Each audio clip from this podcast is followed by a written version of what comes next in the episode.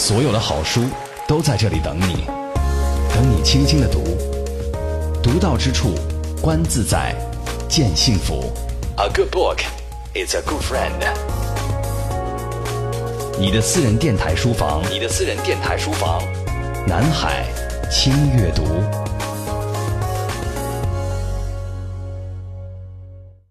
轻阅读如约而至，我是周薇，代表今天的编辑丁旭再次守候。今天我们一起来听的这本书叫《听缘》。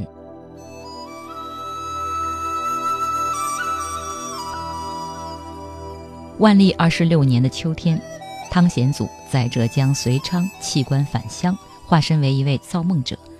在那个温软斑斓的梦境，少女杜丽娘与书生柳梦梅在梦中相爱。情不知所起，一往而深。生者可以死，死可以生。牡丹亭把梦写进了园林，园林也就成了梦境。不到园林，怎知春色如许？那满园春色摇曳生姿，顾盼多情，引逗的人不知不觉踏上了梦境中的游园之路，俯拾皆是人生风景。郎情妾意。如梦似幻，在晚明苍凉的底色上，描绘出绚烂的起承转合。曲不闻，缘不见，兴亡悲欢多少事，消散成历史的过眼云烟。每个中国人的心里，都有一座戏梦人生的园林。轻阅读，本期翻开萧一飞作品《听园》，在传奇内外的园林，赏良辰美景，品人生况味。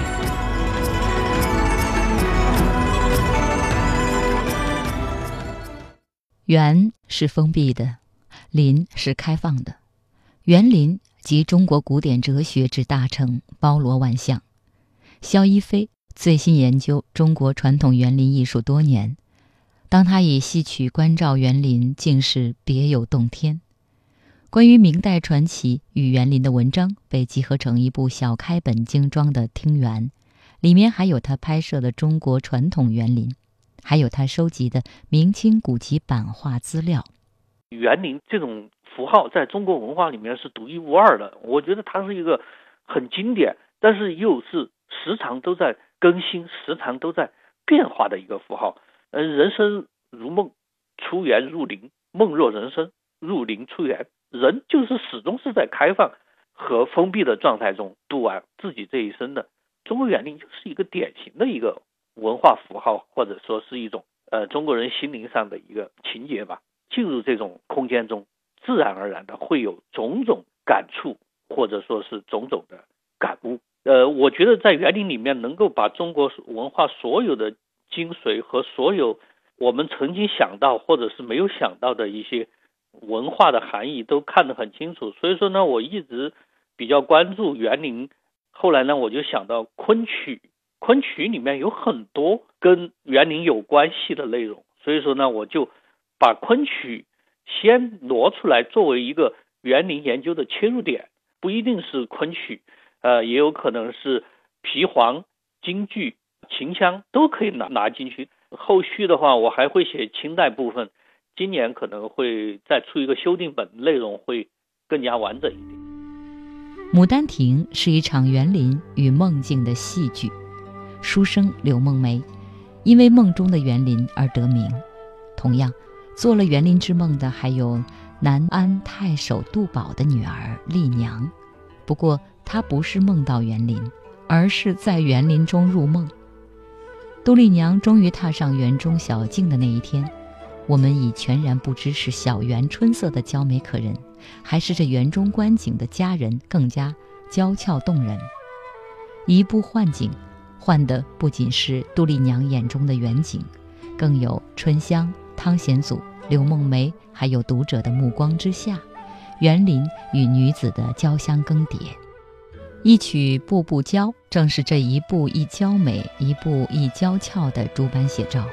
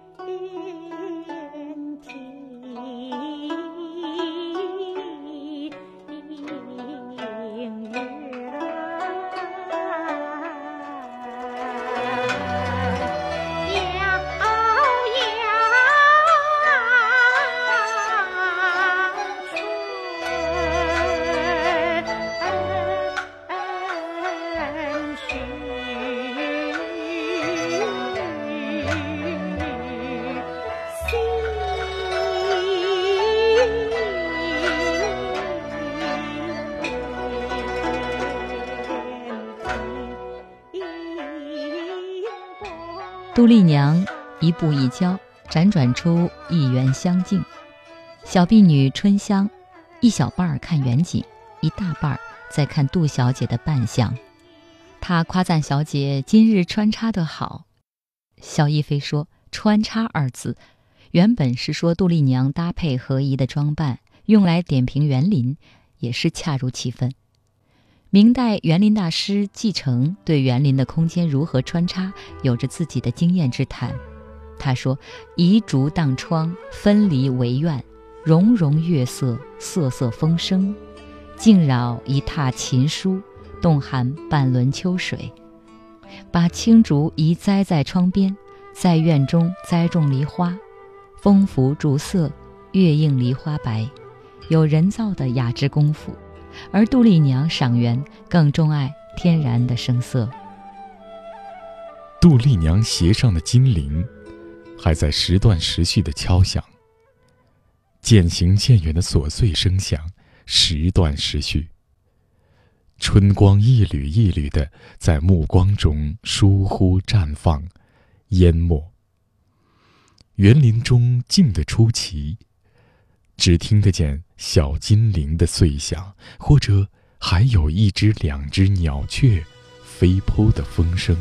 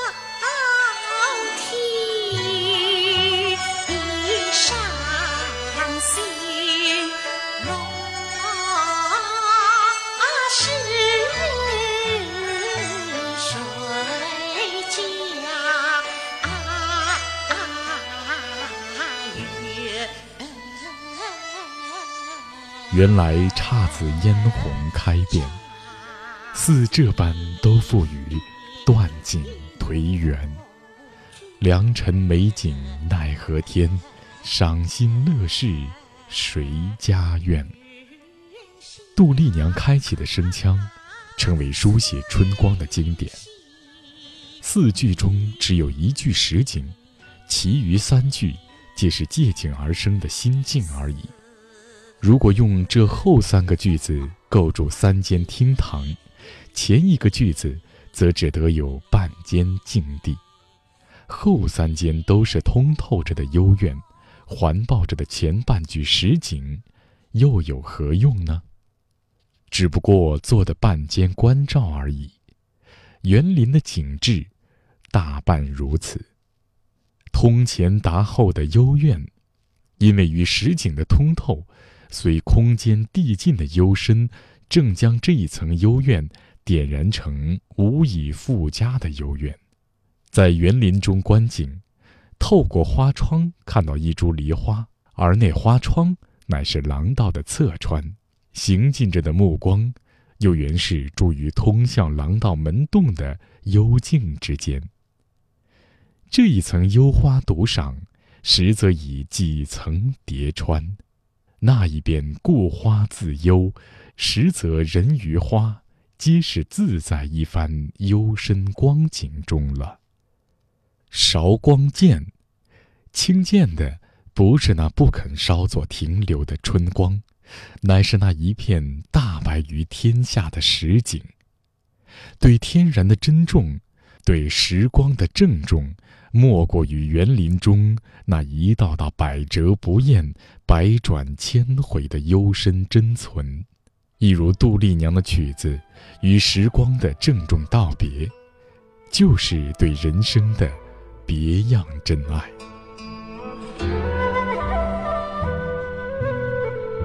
萧一飞曾在苏州住过一段时日，将那里的园林都行遍，还用胶片相机记录下那些不可再现的细微光影。他看见一抹粉白的墙垣，截断了市井与幽隐。园外是绕行的河渠，渠上设桥，桥下则是油盐酱醋烟火人家，园里则是迎泊的池沼，池上。仍是设着桥，通向的却是一片重叠的假山，或是绕着半个园子的廊道。园外是真实的琐碎，园里却是虚构的石朵。园外是乱糟糟的喧嚣尘世，园里却未必只有静悄悄的清供条桌。萧一飞说自己在园中，在戏中，但更想跳出园，跳出戏。园林里的人影原本就是在梦里，自己终是在园外的俗人。每个中国人的心里都有一座属于自己的园林。于是他写道：“游园与造梦，造园与梦游，实则根本即是一回事。一个人一生只做一回的事，没有刻意的重复，只有偶遇的纯粹。”呃，莎士比亚一千个人看他就有一一千种看法，就是在看中国的园林里面哈，可能是同一个人，他同一天去，在不同的时段、不同的心境状态下，每秒钟都在变化。所以说，中国园林独特就在这里。你上午去和下午去感觉不一样，你冬天去和春天去感觉又不一样。那么除了四季和时间上的这种区别之外，从空间上来讲，你从正园门子进去，从头走到尾，视觉上的感受是一种；等到你从后面由里往外走的时候，它又是一种感觉。我们就说简单的从视觉上来看，你就是从退回来这个过程去和来，那也是两回事儿。如果走到中途，哎，你觉得这边这个盆景好，你走一个岔道；那么这边一个题刻好。你又去看那个题刻，这边这个假山好，你又去看假山，这样东绕西绕，东环西转，观感又完全不一样。那么每个人进园林的目的和得到的结果可能是不一样的。所以说我以前就觉得人生，尤其是中国人的人生，其实和在一座大园子里逛没有多大的区别。就是说，人生有很多风景，可能你看到了，可能你错过了，没有什么你一定能。完全看得到的也没有什么，你就自始至终没有看到一点风景。在舆论的人，我觉得只要是中国人，他都会看到一点点属于自己的风景。中国人的人生其实就是一座园林，每个人的人生就是一座只有自己知道入口和出口的园林。在我看来，它的哲学意味无论伸展到什什么程度，无论呃无论有多高深，无论和历史连接有多紧密，但是它园林最重要的是。和每一个中国人的视觉、听觉，还有他的感觉，都是息息相关的。中国园林和中国人的人生是紧密相连的。无论是在古代还是现代，只要这些园林的标本或者是范本还在，那么人们总是会把自己的人生感受和这些东西串联在一起。有的时候相通了，有的时候不通，但是总有一天会有那么一点点通。万历十九年，沈景的老师申时行告老还乡。不久，汤显祖的作诗，与申时行同为台阁首辅的王希爵，也告假还乡。这些大忙人，一眨眼功夫，皆成了大闲人。闲下来不久，王阁老率先在自家庭院苏州太仓城东的东园里。让加班搬演了汤显祖的《牡丹亭》，这据说是国内首演，比《牡丹亭》全本出版的万历二十六年还略早，让当时还在辗转贬官途中的汤显祖也惊愕不已。原来王阁老闲下来之后，很奇怪当年的门生汤显祖不来谒见，于是派人打听其行径，看他在忙些什么。探子回报说，汤显祖也真是个闲人，原来也不是忙于政务，竟每日忙着写剧本。王阁老一听，颇为奇趣所动，让探子每日抄录汤的稿本回报，所以出现了。书未成，戏先唱的多多怪事，而申时行的闲情，则挥洒在新购于苏州的八所邸宅和一所园林。八所邸宅各名为金石、丝竹、刨土、革木；园林名为乐浦。单单从这命名的志趣来看，也是清歌低回。声色弦乐的光景。可惜，他的学生沈景当时没有剧本可供，否则《红渠记》也定是乐谱中的一场热剧吧。在被弹劾辞官之后，沈景的闲心，毕竟和功成身退、名利已极的阁老们不同，一时半会儿。还有点忽冷忽热，和汤显祖苦中作乐的闲心也不同。毕竟汤还在衙门，而沈已身在江湖。《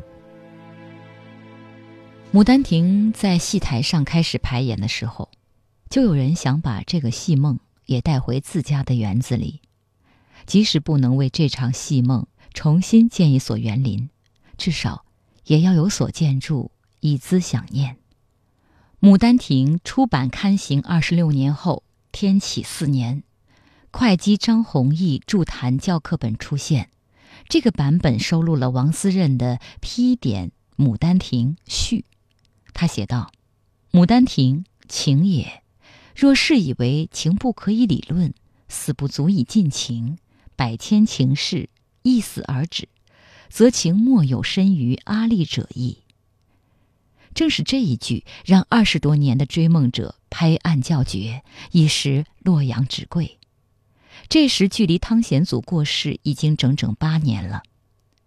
《牡丹亭》这一场梦盛行于世，当时的文人士子的批点评本也同时热销。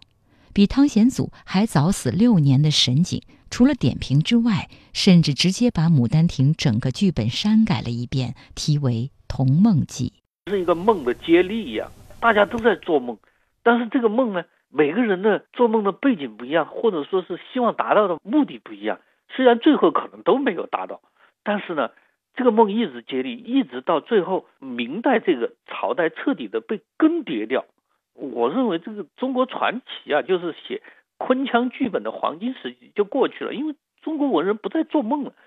进入清代之后的话，大家知道这个文禁或者说是。统治者对文化的控制越来越严了之后的话，做梦的可能性比较小了，大家都去玩学术考据去了，因为不敢轻易的去做梦了，因为一旦做梦可能会有文字狱，可能会有连坐，会死人，甚至会整个家族会被满门抄斩，那么大家都不愿意去做这个高风险的事情。做梦是需要成本的，在晚明的时候，文人们这样一直做梦，其实昆曲和园林啊。就是在晚明的时候达到了一个最高峰的状态，在我看来，清代所谓康乾盛世之后，把中国园林的所有的模板全部都已经烂熟于胸，变成一种模式化的东西之后，中国的园林其实从精神意义上来讲，它就结束了。我现在正在续写的这一部分，也就写到桃花扇，呃，我认为。桃花扇之后，虽然还有一些传奇剧本也和园林啊，或者说文人梦有关系，但是关系不大了。无论园林还是昆曲，到清代中期的时候就已经结束了。这个听园其实还是最漂亮的，让人觉得最有梦境感的还是晚。那么到清代这边，更重视的是对人的一个教化，或者是一个模式化的一个文化传统的东西了。他对个人的个性的发挥。和个人自由主义上的这种追求啊，已经越来越远。沈景的《童梦记》并没有刊行，也许只是一个未完成的稿本而已。当萧一飞翻检沈景的第一部剧本《红渠记》，发现其中的意境与情怀，甚至于声腔中若隐若无的园林情景，竟然也有另一番造梦经验。于是他写道：“每个人心中那一所园林的隐秘所在，虽然亭桥窗廊各异，却也着实有着别样的通透与融洽吧。”大明帝国的斜阳将世人们的影子拉得长长的，预感到了即将到来的大变局。他们纷纷告别了庙堂的烦扰，回到山水名秀的家乡筑园造梦，在园林中，在梦中。拼出最后的光亮和热度，开出大明帝国最后的绚烂春色，也留给后人无限的向往。他并不是说他就一定要生活在一个所谓的这个主流文化的这个序列里面，他觉得他自己可以创造一个文化，创造一个只属于自己的梦，这个也是一个很好的一个精神上的诉求，给后人留下了很多的精神遗产。如果换到清代。或者清代中期以后的话，很多人也辞官啊，或者是因为各种关系只能隐居乡里了。做什么呢？他和晚明的人完全是不一样的，要么从事学术研究，出很多的著作；要么造福乡里，做一些实体东西。然后呢，朝廷还会发圣旨或者立牌坊去褒奖他。这样大部分还是把自己置身在主流文化的序列里面，而。无论当时主流文化是否僵化，或者是否已经缺乏生命力了，但是他还是主动将自己置身在这个庙堂的这个文化范围里面。虽然人在江湖，但还是心系庙堂。这部分人和晚明的这部分人区别是很大的。所以说，后来有一些学者说，明代的这个学术研究不行。明代的古籍虽然很珍贵，但是你要从中看出什么版本学、什么考据上的价值，似乎是没有的。因为他大部分都是直抒胸臆，直接抒发自己的个人感受和个人的见识。与其六经助我，不如我助六经。那么这是明人的明代人的观点。那么到清代之后，大家都规规矩矩、老老实实，纯粹的精神上的追求已经萎缩掉了。那么萎缩掉，它其实和园林的命运是结合在一起的。我们看到清代中后期的园林，大部分是那种很庭院化、很家庭生活化的一种。小东西了，一种盆景式的一种把玩的那些小玩物，它和明代的那种动辄开山辟林、小则加班串演的那种通宵达旦的那种狂欢的那那种气魄已经差很远了。你看晚明的昆剧剧本也好看，晚明的历史也好看，晚明的园林也好，虽然很多东西没有遗迹留下来，但是在书本里面，从那每一张泛黄的，甚至。已经脆朽掉的那个纸页中，我们感受得到名人的那种生命力。但是看清代人，尤其是清代中晚期这部分人写的东西，感受不到了。园林消失了，真正意义上的园林消失了。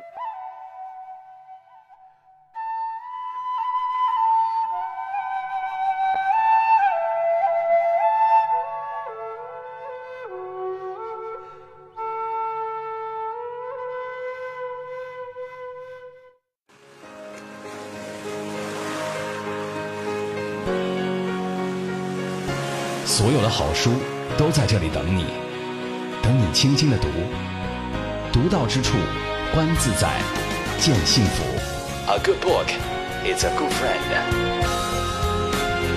你的私人电台书房，你的私人电台书房，南海轻阅读。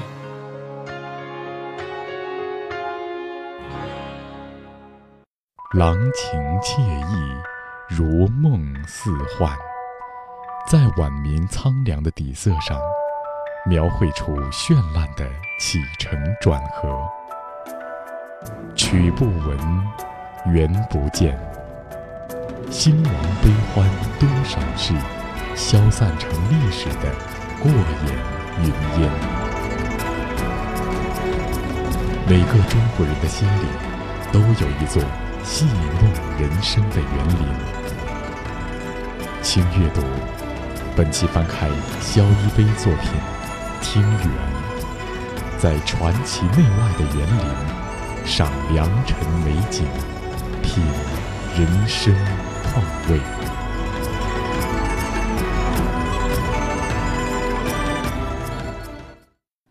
独立学者肖一飞的《听缘》，精选六部晚明传奇，《牡丹亭》《红渠记》《西园记》《燕子间》。梦花庵》和《风流院》，以其中的园林意象为导引，结合曲词、戏文、典故、实景的穿插交融，为读者开启了观赏园林的另一门径。现在人们知道的阮大铖，多是《桃花扇》中陷害侯方域、强抢李香君的大反派。世人并不太清楚，戏外的阮大铖颇有才华，尤善词曲。陈寅恪先生认为，他所写的《燕子间》《春灯谜》等传奇，尤推佳作。阮大铖以进士居官，先依东林党，后依魏忠贤阉党。崇祯七年。因为负逆罪被罢官为民。一天，他从安徽枞阳藕山启程，顺水来到扬州仪征，偶然进入一所名为婺园的园林。两天两夜的停留，让阮大铖俨然做了一回世外高人。曾经寤寐求知的左右逢源，此刻尽做了山水云烟。这位曾经名列东林党的大才子。对园中的转云廊格外倾心。当他得知这转云廊的匠师是吴江知名的园林设计师季承，并且他正在编写一本叫做《原野》的著作，阮大铖再也按耐不住内心的惊喜，决意结交这位名将，还要资助他出版著作。萧一飞说，两年后，阮大铖在南京营建园林。正是继承追随左右，极尽妙思冥想，终于成就了一座叫做石朝的园林。继承有一本书很出名，叫《原野》，是中国园林设计的叫圣经呢。可以说，凡是研究园林的、建造园林的、评论园林的人，没有人不知道这本书的。那么这本书的序言就是阮大铖写的，而且有证据表明这本书也是阮大铖资助印出来的。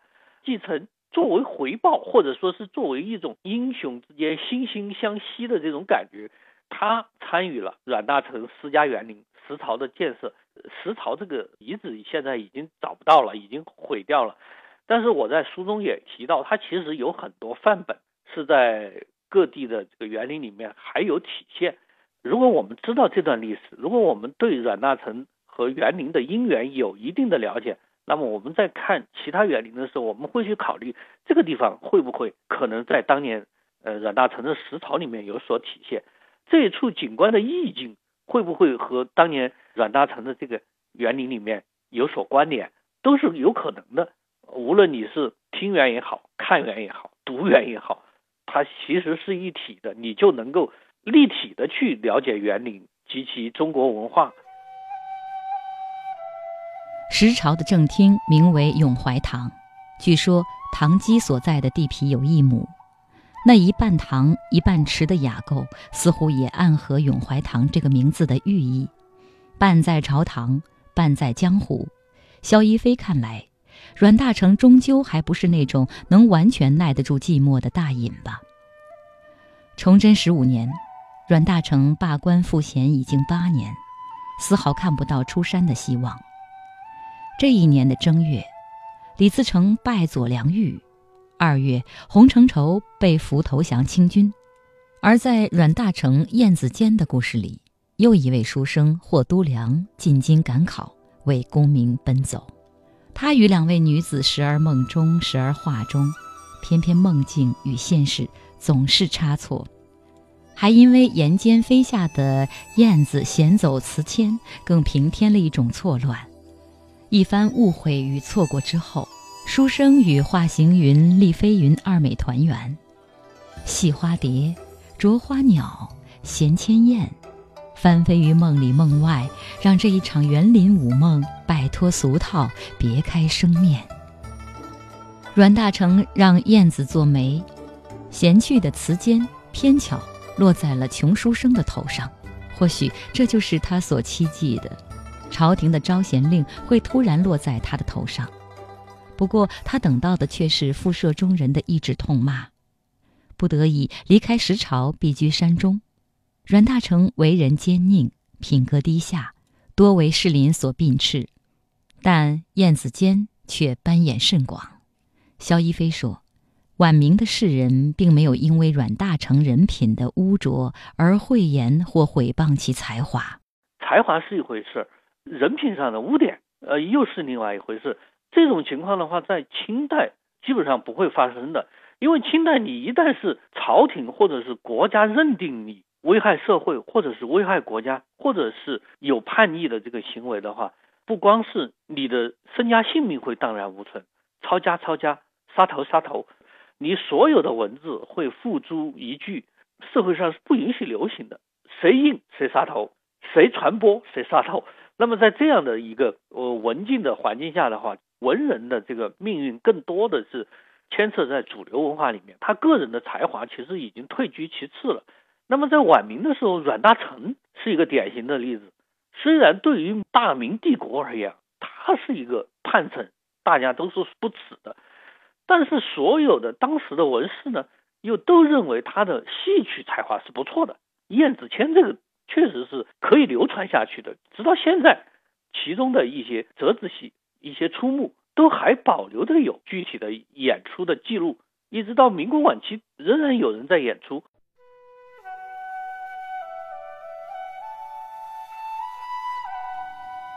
阮大铖离开石朝园，逃往浙江清军帐中时，原任苏松巡抚的齐彪家正养病离居。在御园中闲度岁月。与石朝园的半亩池、半亩塘的城市山林不同，环聚于玉山之上的御园，利用天然山水之大场域，自成一片小天地。按照齐彪家的造园观念来看，在这样一所园林之中，浑如良医疗病，贤臣治国，都是一番天然的自洽。而无人为的造作，相比之下，阮大铖的石朝园从造园到景观，则远非如此的豁达通透。因地势的狭隘与局促，罗师可里做道场的法度，讲究的是巧于音界，精在体仪。当年在婺源转云廊中流连的阮大铖。是自己悟得的别一种园林心境，一座不可能有真山林、大天地的市井小园，既不能完全交由工匠去开创，也不能完全由园林主人自己去建成。在物尽其用、充分巧构的前提下，只能用相当精益求精的工匠去迎天缩地。互相借资，这是造园大师继承的兴造论，也是阮大铖园林心境与人生经营的经验之谈。齐彪家也喜欢在自家园林中看戏观剧，御园里的四副堂中，除却春风秋月，也曾有恶云绕梁的丝竹音，通宵达旦的唱曲声。一六四五年初春，当阮大铖在永怀堂前为弘光皇帝排演《燕子剑》时，三月十四日，齐彪家的加班也在四副堂中上演《绣佛珠》《衣珠记》。可当阮大铖在清军营帐中改用益阳唱腔《燕子剑》时，一六四五年六月。齐彪家则在四副堂中整肃衣冠，留下一篇绝命词之后，投于御园放生池，柳树之阴，自溺而亡。据说齐彪家在自溺身亡之前数日，还再度检点自己的全食之癖，认为园林中的闲事，在国难之际，也未必适宜。他最终自沉于自己精心营造的园池，从胸起指降，从此罢戏奉佛。他的挚友张岱也披发入山，遵从他的遗嘱，纂修明史，识遗书。十笔闲余之外，有对园林的技术，也有对园林主人的种种褒贬；有对戏剧的技术，也有对戏剧作者的种种审视。齐彪家自沉于自家园林之后一年，阮大铖降清后，随军入闽，不辞老病，争先前行。据说在翻越仙霞岭时，众将上马缓行登山，而大成独下马，徒步而前，左牵马，右指骑者：“我经历百倍于后生。”盖世壮以信其无病也。言起，孤勇先登。不久，马抛路口，身具石座，将扑石上死。时天气炎热，尸体溃烂，清军草草收敛，不知埋在何处。园林的命运，造园筑梦人的命运，游园梦游人的命运。都在风雨飘摇中迎来最后的结局。阮大铖跌死在仙霞岭，石潮也已经淹没无寻。是梦，最后都会醒。一场绚烂的大梦之后，余下的是无边无际的凄凉。殉国的身死清池，遁世的披发入山，园林已经淹没无踪。留在这世上的人，也许竟连梦。都不敢做了。呃，尤其在晚明这段乱世岁月里面，这文人从理性或者说是从这种眼光上来看，他们已经预见到了明王朝的覆灭是不可避免的。一个王朝的覆灭之后，他们何去何从？他们是坐在那儿等着看这个结局之后再做打算吗？还是在结局来之前先做打算？那么这个打算是？迎接新新的政权到来吗？还是追随旧的政权而去？这样的决断的话，在园林的取景设计以及园林的整个意境布局上也可以看得出来，或曲或隐，或通或达，在园林的这个整体景观布局上是非常讲究的。它其实体现了一个中国人人心的曲折幽深、变化莫测、变化无穷、遮与掩。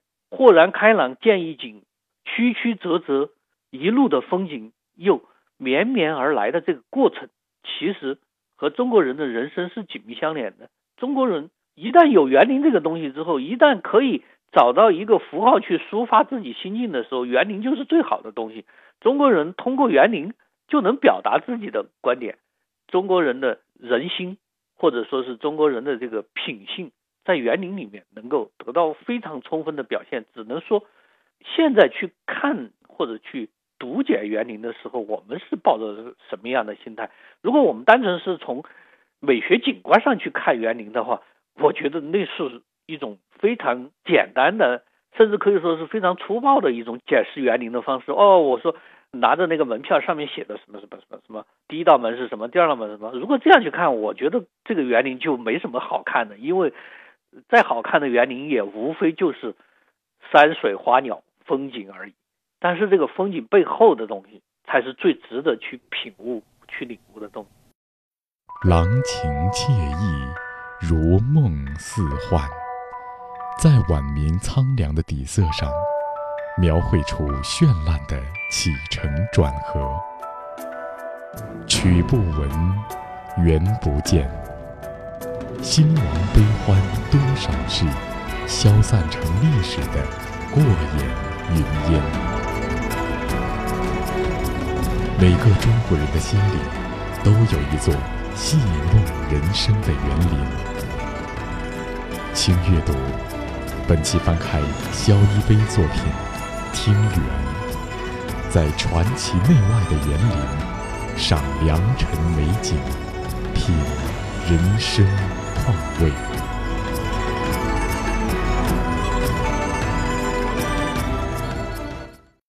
这一场大梦，最温软烈焰、余韵悠长的，还是汤显祖画的那一笔《牡丹亭》。万历四十年的晚春时节，十八岁的小青在杭州孤山的冯氏园林中孤独的死去。十七年后，朱经帆的一本《风流院传奇》剧本，揭示了冯氏晚言堂当中上演的悲情戏剧。晚春花事将尽，寿颜愁怀的冯小青，在孤山的园林深处，唱出了晚明时节最后的冷艳。其实，那么多才子佳人风月无边的传奇，都是写在晚明悲凉的历史底色上的。底色已经注定了，他就是悲凉。只不过在悲凉的过程中，他还想把人生最后的才华，或者说是最后的一个诉求，重新再爆发出来。因为很多人其实是带着醉生梦死那种观念，其实他对新政权没有幻想，对旧政权同样也没有幻想的情况下，也无非就是想在一级小天地里面醉生梦死而已。但是这个过程。还时不时的为外界所干扰，为外界所破坏。那么这个过程中，这个悲凉其实是逐渐一点一点的累积起来，到最后有一个总的爆发。这个爆发了之后，就是注定你要么逃离这个王朝，逃离不了就只有自杀；要么委曲求全活下去，对新王朝继续抱有幻想。实际上，就是对新王朝抱有幻想的这部分人，后来幻想也破灭了。这个悲凉，无论是马上终止。还是逐渐累积，还是缓释爆发，最后还是悲凉两个字，越来越沉重，越来越累积。在昆曲里面也好，在园林里面好，其实我读到的是这个，并不是什么美景，并不是什么才子佳人，并不是什么风月无边，并不是什么忠臣孝子。其实悲凉两个字很重要。其实园林有悲剧色彩在里面，只不过中国人不愿意发掘，或者说是还没有细腻到。非得把这个悲凉说出来的这个程度，其实从来都没有完全的实现过文人的所谓的理想、所谓的梦境、所谓的桃花源，到最后还不得不因为现代化的进程彻底破碎到现在园林变成了一个遗产式的东西，遗产还不是可以从精神上去传承的，它只是一个物质上的遗产，可以供你观赏、供你去研究，就像一个标本一样，它在那里，它的形态还在。呃，五脏六腑甚至都还在，但是它不是活的生命，它在现代精神中很难再复活了。所以说呢，悲凉二字用在中国园林的底色上面是必须的，也是必然。读《牡丹亭》的小青死于豪门园林中的晚言堂，写《牡丹亭》的汤显祖俯首于清贫落魄的玉明堂中。大江南北各色园林的案头场上，还在阅读或扮演着《牡丹亭》。没有功名，也没有园林的朱经帆，写冯小青百无聊赖的游园。没有惯常的幽闺春愁，没有老套的相似春怨，更没有多情自扰的春梦。萧一飞看到的，是不同于《牡丹亭》之前的女子游园。也不同于《牡丹亭》之后所有的游园老套，他眼中小青的游园，是空谷里响起尘世的足音，孤园里印着惨烈的基因。冯梦龙出版《情史》一书时，《小青传》得以刊布于世。有人魏勇不失时机，又将《小青传》改写后编入《绿窗女史》。至此，才子佳人们的案头，除了一部《牡丹亭》的必修课之外，《小青传》也成为必读的课外读物。先前的东林党让东厂给杀光，现在魏烟一伙倒了台，复社又成了新据点。复社里有的是大名士、大才子，小青和不可解人们名留青史。而复社里的解人们要的是提名青史，其中有个大名士叫费无为的，却深感情史与青史都不靠谱，自己做了一本《元史》。《元史》一书终于失传了，因为山人名士解人们在一六四四年前后，多半都死光了，园林主人们。不是沉湖跳崖，就是绝食自缢，反正也不可轻亏。园林主人们临死之前，多半也是把诸如《原始》之类的奇书秘本，都烧掉了吧。即使没有烧掉的，后来也大半成了禁书。成捆成堆的公开焚烧，无论是名媛实景还是纸上意境，皆成了灰，只剩下一堆不可解人和强作解人者在灰堆里继续摸爬。他们还在继续检阅，作为清史的二十四史和各种改编本的情史，山人的原始序却得以与乌有原记一同保存下来。和不靠谱的清史、情史同做了消遣之物。一场大梦做到最后，连梦里都透着苍凉。落榜的书生朱经帆还在孤山闲逛，找那个待月的知己佳人；而另一个原本计划在家乡宜兴开筑美隐园的书生卢相生，翻身上马前去抗击清军。可惜的是。崇祯九年，卢将军在战场上连中四箭三刀，横尸血泊。三十九岁的他，终于没能把纸上如同仙境的梅引园带回家乡。这个梦确实是做完了。呃，你看，我是从《牡丹亭》一直写到这个冯小青抑郁而死，这个整个过程哈，就是《牡丹亭》，它可能贯穿了晚明传奇这根线。也同样贯穿了晚明造园的这一根线，也同样贯穿了晚明国运和整个文人命运这条线。这条线是比较清楚的，它是悲凉是苍凉。那么我在续写的这个庭园的这部分呢，从一六四四年明亡，那么一直到所谓的康乾盛世，那么从这段时间来看，中国昆剧和园林的这个交互式发展，哈，好像你看上去没有。没有这个苍凉和悲凉了，因为国家大一统，好像越来越富强。这个过程好像看上去不是那么苍凉，不是那么悲凉了。文人也逐渐的在收敛心思，跟着新政权建设整个大中国嘛。但是园林逐渐的趋向了一种城市化、模板化。从康熙皇帝到乾隆皇帝，有多次南巡，因为江南始终是他们的一块心病。江浙一带的文士，他们的文风、士气、文脉。关系到家国命运，这个是他们能够意识得到的。那么，他们始终希望通过南巡去了解这部分人，安抚这部分人。实在安抚不了的时候，镇压这部分人。他们把江南的这种文化挪移到北方来。那么，北方的很多园林也逐渐的出现了江南的一些景致，也逐渐出现了一些模板化的模仿江南的园林风景的东西。颐和园、圆明园、承德避暑山庄。一路修建下来，中国园林统一了，南北都统一了。清中期之后的中国园林，无论是南方的还是北方的，都是这种融合的风格来出现，而且这种风格成了一种模板了，自由精神意义上的中国园林的真正意义上的终结了。那么我就写到这儿。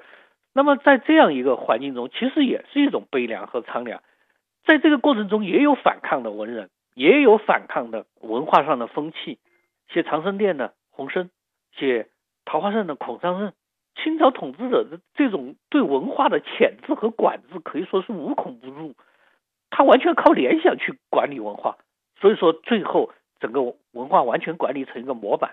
所以说，无论是昆曲也好，无论是园林也好，无论是昆曲作者也好，无论是园林的主人也好。在这个时代生活起来也是悲凉，也是苍凉，只不过这种悲凉和苍凉是换在一个大一统的帝国的背景下，看上去太平盛世，波澜不惊，其实也得小心谨慎。什么叫悲凉苍凉？对文人而言，对于追求个性、追求自由的文士而言，凡是限制和牵制他这种思想时代，对他来说都是悲凉，都是苍凉。只不过有的时代是更剧烈一点。朝代更迭，家国兴亡，而有的朝代看上去好像平静一点，看上去是太平盛世，波澜不惊，实际上仍然是郁郁不得志，得不到自己的一个价值上的诉求，或者是一种抒发，最后的结局仍然是很不舒服的，让人感觉这种不舒服也是一种悲凉和苍凉。几百年光阴如流水。晚明的园林依然静静地停泊在时间的彼岸，看四季轮转，看过客匆忙。才子佳人的悲欢离合被青年艺术家搬回到园林上演，依然是水墨生腔，依然是小园幽静，只是再不会有三百年前晚明暮色中的春色满园，香梦沉酣。Thank you.